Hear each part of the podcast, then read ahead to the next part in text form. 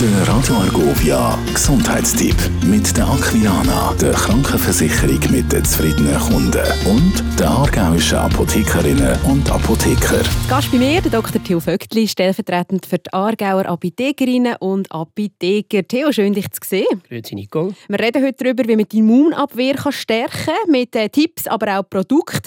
Wie wehrt sich denn unser Körper gegen Angriffe von außen? Ja, der Körper hat ein geniales System, eben das bekannte Immunsystem, das unspezifische Immunsystem. Und das Problem ist halt einfach, dass mit zunehmendem Alter auch die Leistungsfähigkeit auch vom Immunsystem natürlich abnimmt. Aber das kann man trainieren. Stichwort Stress. Was bewirkt Stress? Ich glaube, das ist eines der wichtigsten Elemente. Stress versetzt den Körper in eine Alarmbereitschaft. Das ist an sich nicht so schlecht, aber wenn das chronisch ist, dann ist es ganz schlecht und schwächt auch eben das Immunsystem von dem her. Und man sagt ja, gesunde Ernährung ist so ein bisschen so und so für viele Sachen, auch für eine gute, starke Immunabwehr.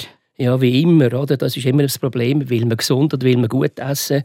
Offenbar geht heute äh, auch beides und so weiter. Also sicher eine ausgewogene Ernährung mit Obst, mit Gemüse, Rohkost und so weiter und so fort ist sicher adäquat. Die Zauberformel lautet «Five a day».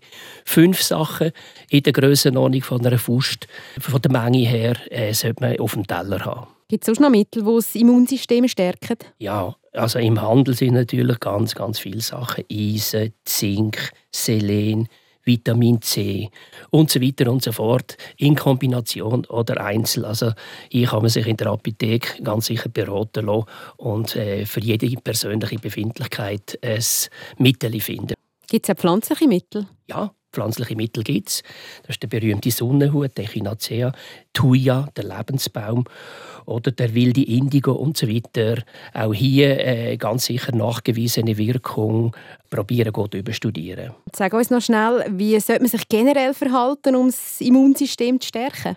Ja, das hat man ja gesehen jetzt auch äh, während der Corona-Zeit, dass man, wenn man überheizte Räume, Menschenansammlungen, sei das in Räumen, sei das im ÖV und so weiter, Hände schütteln vermeidet, Masken trägt. Also wenn man sich hygienisch verhaltet, ist das sicher das beste Abwehrdispositiv.